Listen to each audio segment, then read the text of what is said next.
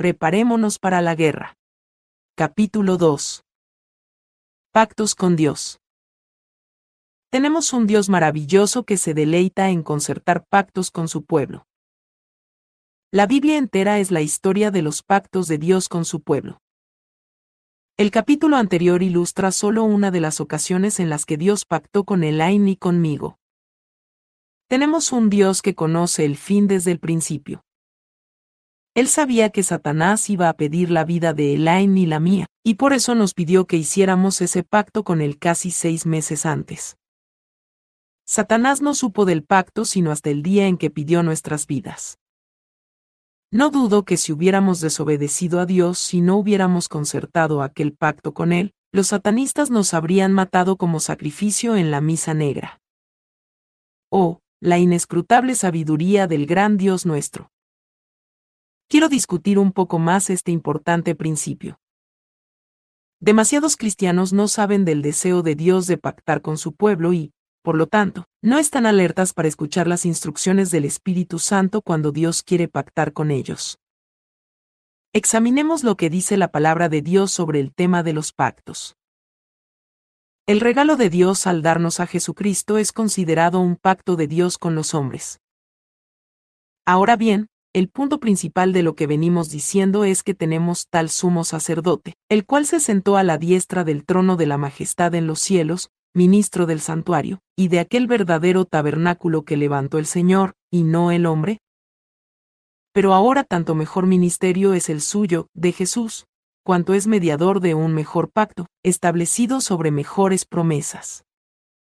Hebreos 8. 1.6 Este mejor pacto se refiere a las promesas de Dios que se cumplieron cuando Jesús pagó el precio de nuestros pecados en la cruz para llevarnos a una relación de hijos e hijas de Dios y coherederos con Cristo en la eternidad.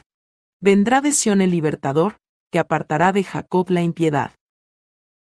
Y este será mi pacto con ellos, cuando yo quite sus pecados. Romanos 11, 26-27 Dios hace un pacto con cada uno de nosotros cuando le pedimos a Jesucristo que perdone nuestros pecados y sea nuestro Señor, Salvador y Dueño. La mayoría de los cristianos se detienen ahí, pero ese no es el deseo del corazón de Dios. Somos tan privilegiados que Dios tiene un plan para cada uno de nosotros y una tarea especial para que cada cual realice.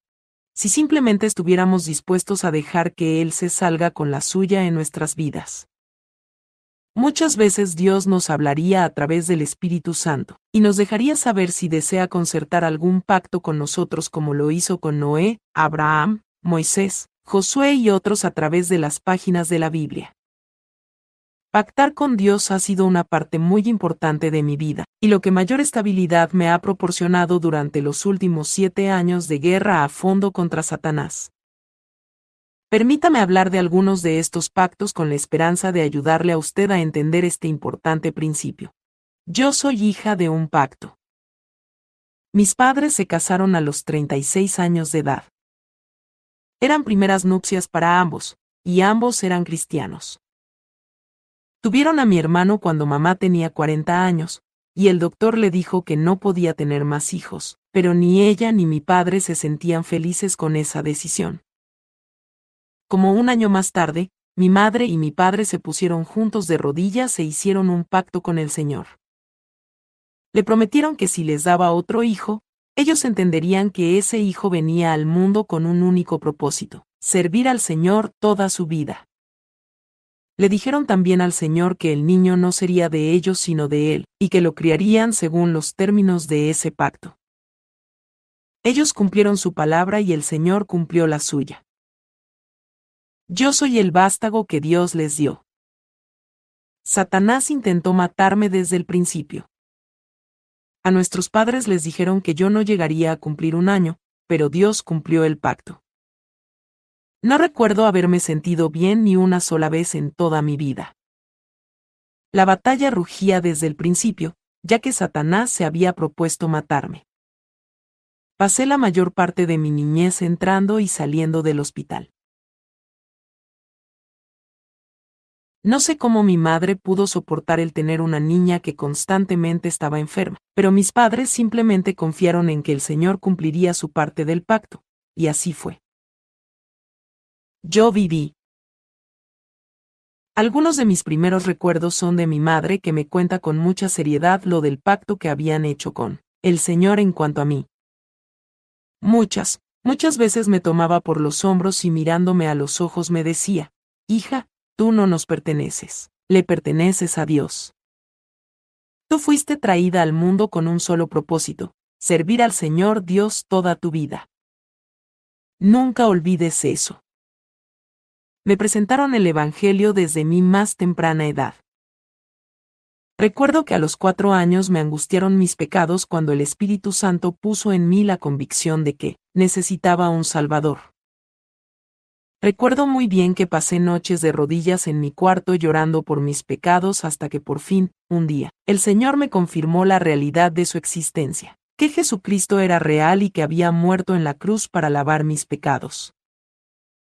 Qué día tan feliz para mí y para mis padres fue el día en que el Señor por fin me dio paz en cuanto a que Jesucristo ya era mi Salvador. Eso fue antes de que yo cumpliera los cinco años. Los años transcurrieron y llegaron los problemas. El grupo religioso al que pertenecían mis padres se volvió impío y dominado por demonios. Afirmaban ser los únicos en el mundo que conocían la verdad y los únicos que iban a ir al cielo. La borrachera y el adulterio eran manifiestos dentro del grupo.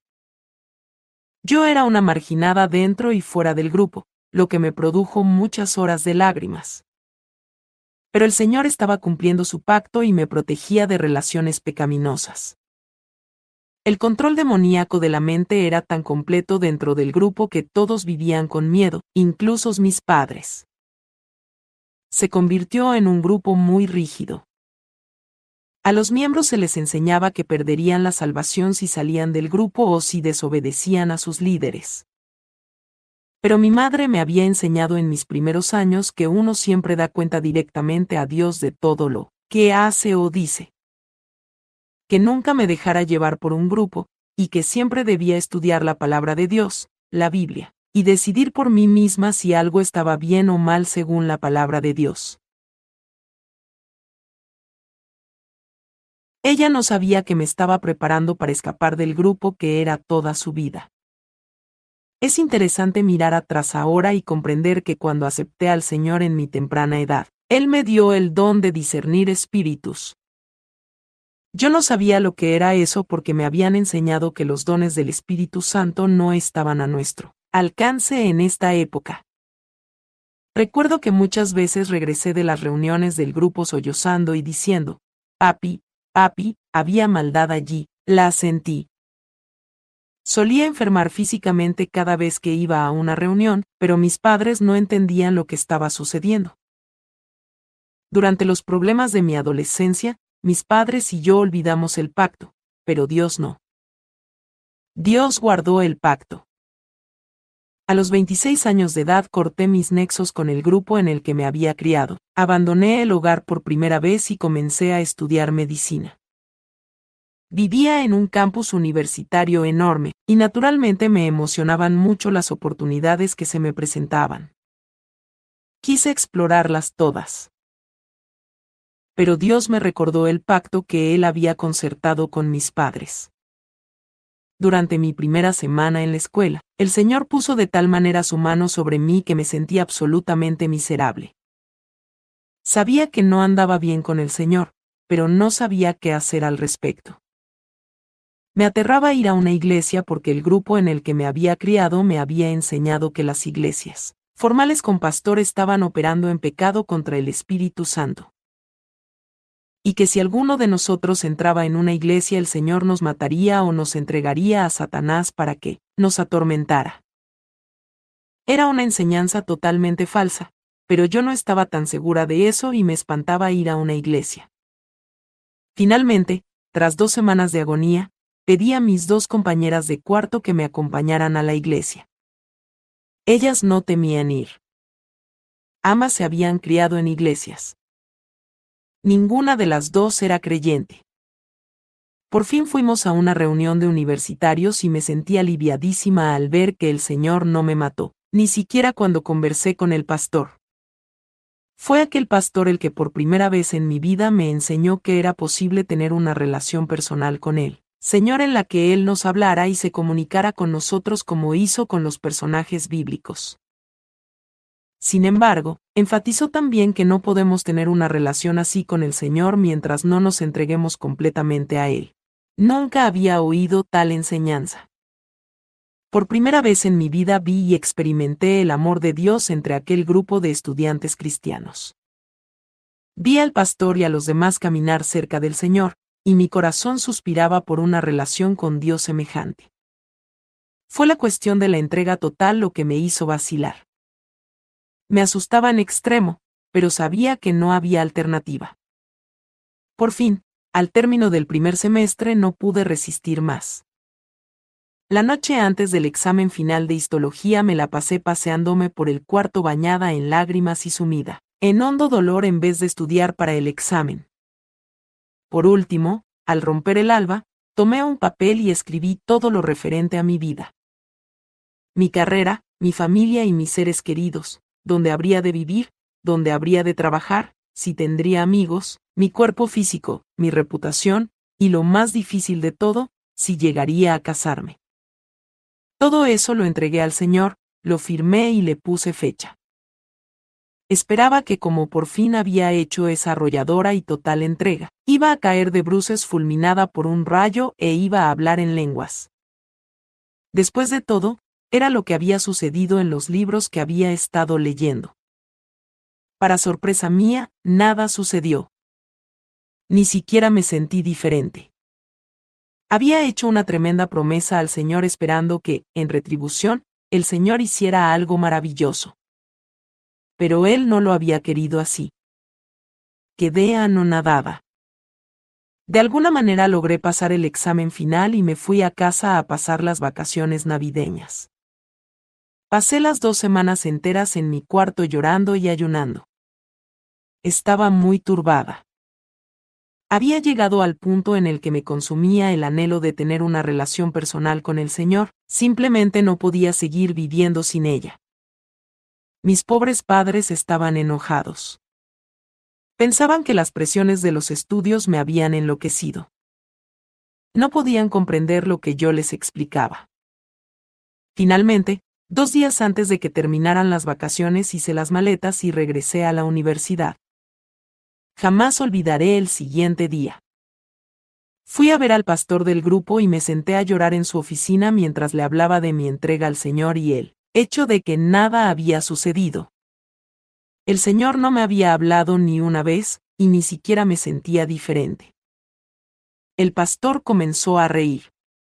Apuesto a que esperabas que un rayo te fulminaría y empezarías a hablar en lenguas, ¿no es cierto?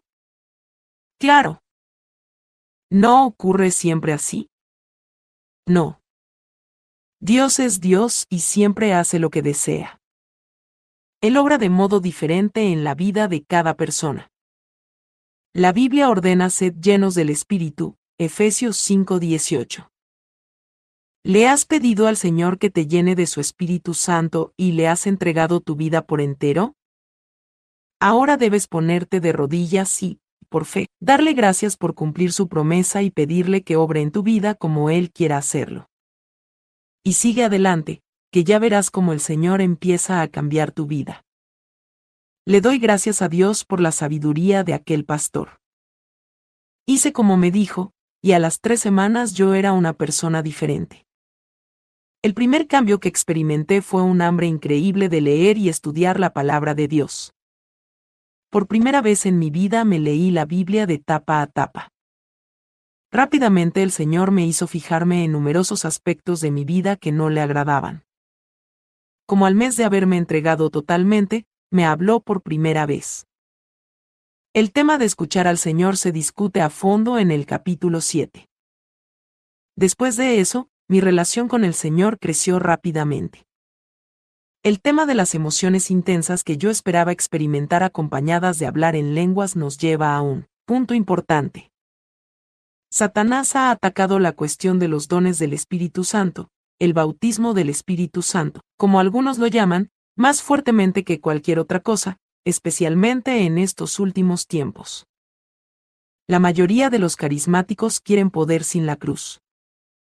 Tristemente, se especializan en las experiencias emocionales. Los ultraconservadores tampoco quieren la cruz, por lo que dicen que tener poder no es para nuestros días. Ambas posiciones están equivocadas. El problema que la humanidad siempre ha tenido y siempre tendrá es que Dios es Dios. Él no tiene que darnos cuentas de nada, y nosotros no podemos controlarlo a Él de ninguna manera. Él no tiene que hacer las cosas como nosotros queremos que se hagan. Los dones del Espíritu Santo son eso precisamente. Dons, dones que da y se manifiestan cuando el Espíritu Santo lo quiere y no cuando nosotros queremos.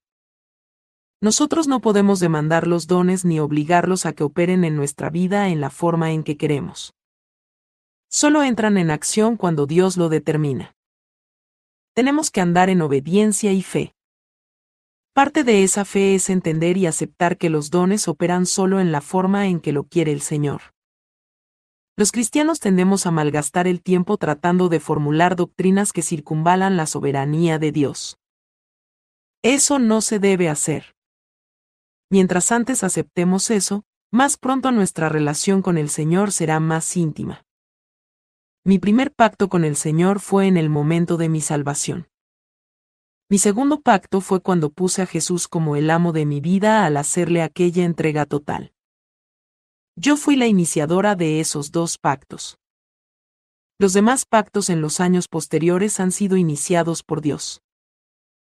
Creo que Dios desea que cada persona tome la iniciativa en estos dos primeros pactos, y Dios la toma de ahí en adelante. Mis padres le pidieron un pacto al Señor con el cual Dios demostró estar de acuerdo al realizar el milagro de que se produjera el segundo embarazo de mi madre. Tuvieron solo dos hijos.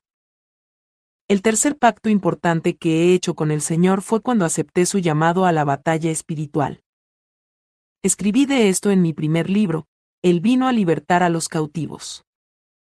Este tercer pacto lo concertamos cinco años después del segundo. Por orden del Señor, yo había instalado a Elaine en mi casa para protegerla de los ataques de los satanistas. Después de que el Señor nos libró, hubo un breve periodo de espera antes de que comenzara la batalla contra los demonios de Elaine. Al mirar atrás a aquella época, comprendo que necesitaba otro pacto con el Señor antes de poder adentrarme en la batalla, como el que Dios había concertado con Josué antes de cruzar el Jordán y tomar Jericó. Dios mantuvo a raya a los espíritus demoníacos por unas dos semanas hasta que yo me decidí en cuanto al nuevo pacto. Durante ese tiempo, el Señor me habló muy claramente y me dijo que deseaba establecer un pacto conmigo. Los términos de ese pacto eran los siguientes. Primero, yo tendría que consagrar mi vida a Dios para que Él la usara como quisiera para combatir directamente a Satanás y los demonios. Segundo, debía entender que por tal consagración tendría que pagar un altísimo precio. Terminaría perdiendo mi carrera, mi familia, mis amistades, y casi todo lo que más quería. Habría de sufrir enormemente en lo físico y en lo emotivo. Pero Dios prometió estar a mi lado a través de todo, y que a lo largo del proceso se me revelaría de una manera profunda y personal que no sería posible si seguía cualquier otro curso de acción en cuanto a mi vida muchas almas se salvarían y escaparían de la cautividad satánica. Dios también me aclaró que esta consagración era su primera opción para mi vida. Sin embargo, si prefería no tomarla y no concertaba aquel pacto con él, de todos modos me iba a bendecir en la carrera que había escogido en la rama de la oncología. Sin aquel pacto no iba a conocer a Dios de la manera personal e íntima en que lo conocería si pasaba por él. Sendero de persecución de la batalla espiritual. Era una decisión difícil. Pasé como una semana atormentada por la decisión que debía tomar, calculando el costo lo mejor que podía. Sabía a ciencia cierta que si entraba en un pacto así no podría echar pie atrás. Si la cosa se ponía difícil, no podría cambiar de opinión. Si lo hacía, perdería mi relación con el Señor, y eso no lo podría soportar. Por fin, al final de esa semana, me puse de rodillas e hice aquel pacto con el Señor, pacto que cambiaría para siempre el curso de mi vida. Después de aquello, el Señor me ha propuesto pactos con mayor frecuencia. Poco después de la liberación definitiva de Elaine, el Señor me habló un día sobre mis momentos de quietud. Me pidió que hiciera otro pacto con él. Me dijo que sabía cuánto tiempo necesitaba pasar al día leyendo la Biblia y orando. Me pidió que me deshiciera de mi reloj despertador y lo dejara a él despertarme. Me dijo que a la hora en que él me despertara tenía que levantarme y pasar con él el tiempo que me quedara antes de tener que prepararme para ir al trabajo. Acepté el pacto, y desde entonces no he usado despertador. Durante los siguientes dos años, la mayoría de las veces el Señor me despertó como a las dos o las tres de la mañana.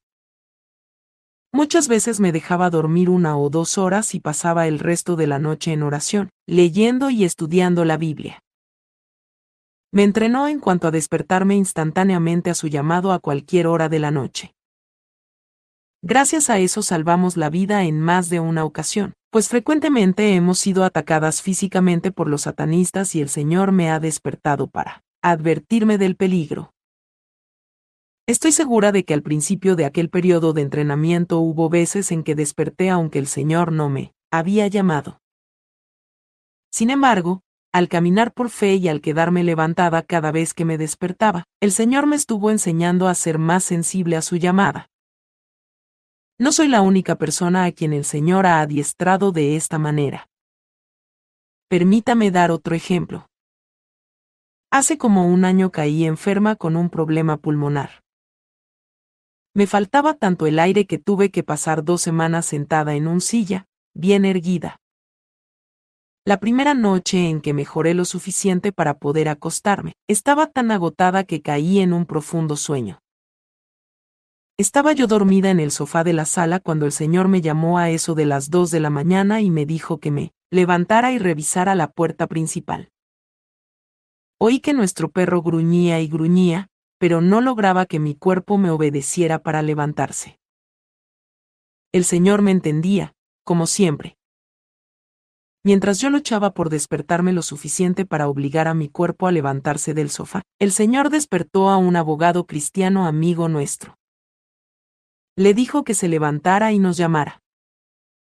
Afortunadamente, él obedeció. Aunque se sentía algo avergonzado de llamarnos, nos telefoneó. El teléfono estaba en la habitación de Elaine, quien tiene un sueño más profundo que el mío y está casi completamente sorda. Normalmente Elaine no habría oído el teléfono, pero el señor aumentó el sonido del timbre para despertarla. Nuestro amigo le dijo que le daba mucha vergüenza llamar, pero que el señor le había ordenado llamarnos y decirnos que estábamos en peligro. Elaine vino a donde yo estaba, se las arregló para despertarme totalmente y me contó lo de la llamada telefónica. Le pedí que revisara la puerta principal tal como el señor me había dicho.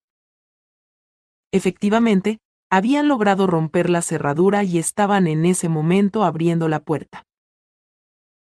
Elaine gritó y les ordenó que salieran en el nombre de Jesús. Huyeron. Poco después del pacto que describí en el primer capítulo, Elaine todavía estaba gravemente enferma en el hospital. Un domingo, mientras me dirigía a casa después del culto de la mañana, el Señor me habló y me dijo que pronto iba a enfrentarme a uno de los principales demonios al servicio de Satanás, y que iba a tratar de matarme. Señor, no me siento preparada espiritualmente para una confrontación así, le dije. El Señor me respondió, decide tú qué quieres de mí en preparación para ese enfrentamiento, y pasa al frente después del culto de esta noche, que yo pactaré contigo para darte esas cosas. Aquella tarde me arrojé sobre mi Biblia en oración. Hice una lista de doce cosas, cada una con versículos que las respaldaban. Pedí, por ejemplo, la capacidad de sufrir penalidades como buen soldado de Jesucristo. Segunda de Timoteo 2.3. También pedí lo que dicen pasajes como Salmos 144.1. Bendito sea Jehová, mi roca, quien adiestra mis manos para la batalla, y mis dedos para la guerra. Sobre todo, le pedí al Señor que me dirigiera con voz clara y que me hiciera bien sensible a su voz. Ese era el segundo pacto que hacía con el Señor en una iglesia. Jamás olvidaré aquella noche. Después del culto me dirigí en silencio al altar esperando orar sola, ya que no habían hecho llamamiento a pasar al altar después del servicio de la noche. Sin embargo, el Espíritu Santo debió haber avisado al pastor Pat porque enseguida se me acercó y me preguntó en qué podía ayudarme. Le expliqué brevemente la situación. Llevaba escrita mi petición en un cuaderno que no abrí. No creí que fuera necesario que el pastor supiera lo que yo pedía. Accedió a orar conmigo y ser simplemente un testigo del pacto. Yo oré primero, y luego él hizo una de las más increíbles oraciones que yo haya escuchado jamás. En el poder del Espíritu Santo enumeró cada una de las peticiones que yo llevaba escritas en el cuaderno cerrado, y le pidió al Señor que las hiciera una realidad en mi vida. Como siempre, el Señor se mantuvo fiel al pacto. No solo sobreviví a la confrontación con el importante demonio, lo que ocurrió varias semanas después, sino que las promesas que el Señor me hizo en aquel pacto operan todavía en mi vida varios años más tarde. El simple conocimiento de que Dios siempre cumple su palabra me ha dado seguridad y fortaleza para pelear en la terrible guerra contra Satanás que ha continuado sin tregua durante los últimos siete años de mi vida. Uno de mis más recientes pactos con el Señor fue cuando Él me mandó trasladarme a California. California era el lugar al que menos yo hubiera querido ir, debo añadir. No me siento en libertad de revelar todos los puntos de ese pacto, pero he aquí algunos de ellos. Debía trasladarme a California y vivir allí en total obediencia al Señor. Debía entender que a la larga iba a dar mi vida por el Señor en ese lugar. Él, a su vez, iba a suplir nuestras necesidades, no nuestros deseos, protegernos, hasta el momento en que nos tocara entregar nuestras vidas, y abrir las puertas para nuestro ministerio que Él deseara abrir y cerrar las que Él quisiera cerrar. Recuerde, Dios nunca trata a dos personas de la misma manera. Para Él, cada uno de nosotros es tan precioso como individuo que nos quiere tratar como tales. Sin embargo, una vez que uno es consciente de este principio de los pactos con el Señor, Él queda en libertad de presentarnos sus deseos en cuanto a determinados pactos. El problema es este. La mayoría de las personas desean pactar con el Señor en sus propios términos, no en los términos de Dios. Quieren salud, riquezas y comodidades, y satisfacción de deseos carnales. Santiago lo dice mejor, pedís, y no recibís, porque pedís mal, para gastar en vuestros deleites. Santiago 4:3 Hay dos pactos que cada cristiano debiera hacer con el Señor y que están claramente señalados en la palabra de Dios. El primero es el pacto de salvación, y el segundo es el del señorío total de Jesucristo. Nadie puede entrar en una relación más profunda con Dios sin antes entrar en estos dos pactos. Después de eso, por lo general el Señor toma la iniciativa en los pactos. Esté alerta a la voz del Espíritu Santo. Busque al Señor de todo corazón, que lo va a hallar. Él vendrá a usted y se deleitará en concertar pactos con usted. Este fue el capítulo 2 de Preparémonos para la guerra. Por favor, síguenos para escuchar el libro completo. Que Dios te bendiga.